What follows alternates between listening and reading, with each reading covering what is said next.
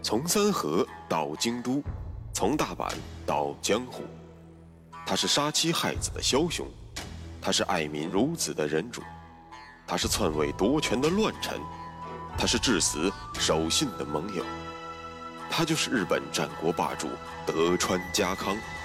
本节目由喜马拉雅 FM 独家播出。有缘相逢，有幸守候，欢迎收听，我是大师。继续为您带来日本战国霸主德川家康。羽柴秀吉在建越一战击溃了老对手柴田胜家，而志得意满的秀吉终于要把目光投向了东边的德川家康了。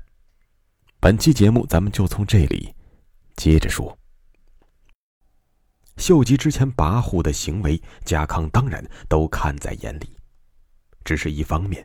家康自己要全力去经营自己在假信的新领地，另一方面，秀吉大军离家康最近的时候，也只不过是在秀吉兵困齐阜城之时，而位于美浓国的齐阜城与家康的领地之间，尚有信雄所控制的尾张国阻隔，根本不接壤，这也就让家康并不急于招惹秀吉。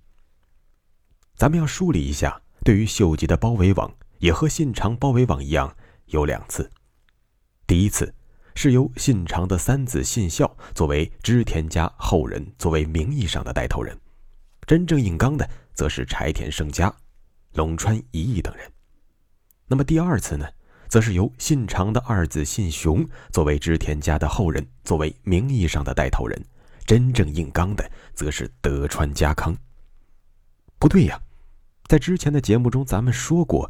信雄不是秀吉的小马仔吗？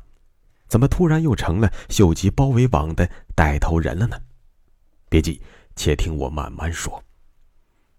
第一次秀吉包围网以柴田胜家的身死国灭而宣告终，而另外两个死硬派呢，也就是龙川一义和织田信孝，一看背后的带头大哥胜家都跪了，自己还坚持些什么呢？于是两个人先后向秀吉投降。秀吉对于两个人的裁决是不同的。龙川一义嘛，毕竟是秀吉之前亲密的战友，并且秀吉在青州会议上的裁决确实有些对不住他，因此秀吉此时也就没把事做绝，而仅仅是让龙川一义出家当了和尚，一了百了。可是对于织田信孝，秀吉可就没有那么仁慈了。这个二五仔，不仅打仗不行，关键人品也不行，降而复叛，叛而复降。哼，你当我这里是超市吗？你想来就来，想走就走。于是秀吉决定痛下杀手。不过机智过人的秀吉不可能脏了自己的双手，授人以柄。那么让谁当自己的黑手套呢？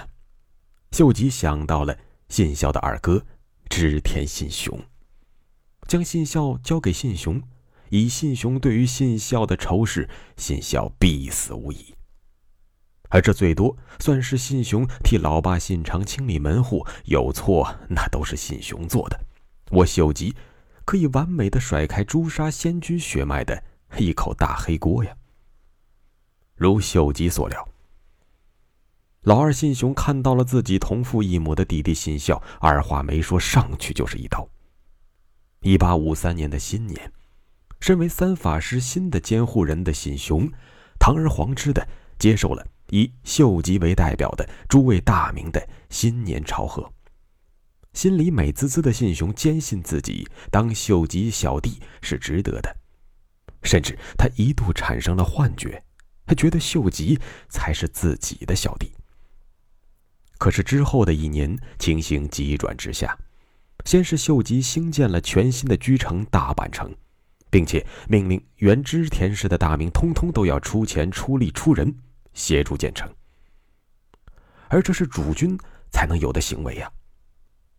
紧接着，一五八四年的新年，秀吉通知了全体大名：既然大阪城修好了，那么就请大家新年都来坐坐吧。至于信雄那边嘛，哼。大家随意吧。秀吉这么讲，只要是智商稍微在线的人都知道该怎么做。秀吉的大腿还抱不过来，谁还会理睬信雄这个小短胳膊呢？被众大名放了鸽子的信雄痛定思痛，终于明白了，原来秀吉根本不是自己的小马仔。按照这个情形发展下去，估计秀吉连个小马仔都不让自己做了。信雄在气愤之余，内心深处是无穷的恐慌。信雄这回的嗅觉是灵敏的，没过多久，秀吉就小试牛刀。轻而易举的用离间之计，让信雄杀掉了对他忠心耿耿的三位家老。懊悔无极的信雄，极度恐惧。可放眼宇内，谁能与秀吉匹敌呢？德川家康。于是信雄派人找家康洽谈，家康也用实际行动证明了自己这条腿，信雄是可以抱的。信雄求救信发出的两天之后，家康便率军倾巢而出，大军进入了尾张的青州城。信雄此时的领地主要有两块，一个是尾张，另一个是与尾张隔海相望的伊势、伊贺。目前美浓在秀吉手中，家康并不具备西征的条件，因此只能死守尾张。那么，自己和信雄谁更容易被打趴呢？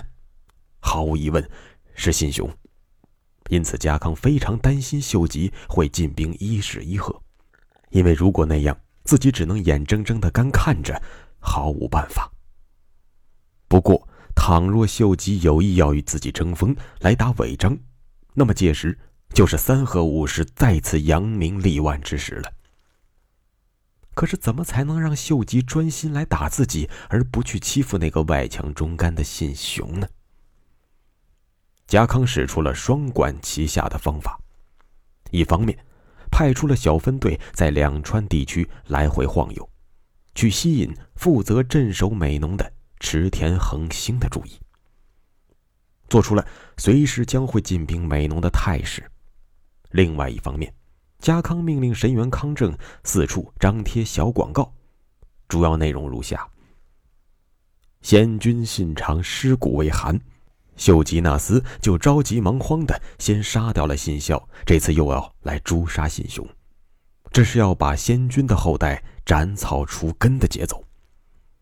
我家康从未见过如此厚颜无耻之人。旧日饱食织田家俸禄的诸位大名，但凡有点良心，你们对于秀吉犯上作乱的行为，怎能视而不见呢？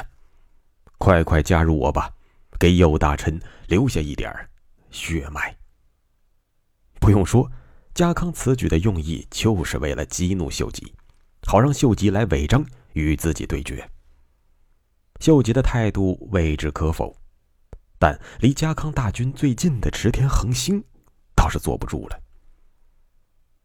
未得到秀吉命令，他便出兵夺取了犬山城。作为秀吉之后对阵家康的桥头堡，请注意，请注意这一点非常重要。正是恒星袭取了犬山城，才让秀吉看到了一丝机会。既然恒星都开打了，打谁不是打的？那就先揍家康吧。恒星拿下了犬山城，给家康一个下马威，家康也决定给恒星一个漂亮的回敬。于是便火速拿下了小木山，而这里绝不仅仅是一座山那么简单。当年信长攻略美浓之时，就曾经在此建造小木山城，只是后来有了祈福城，小木山便失去了存在的价值。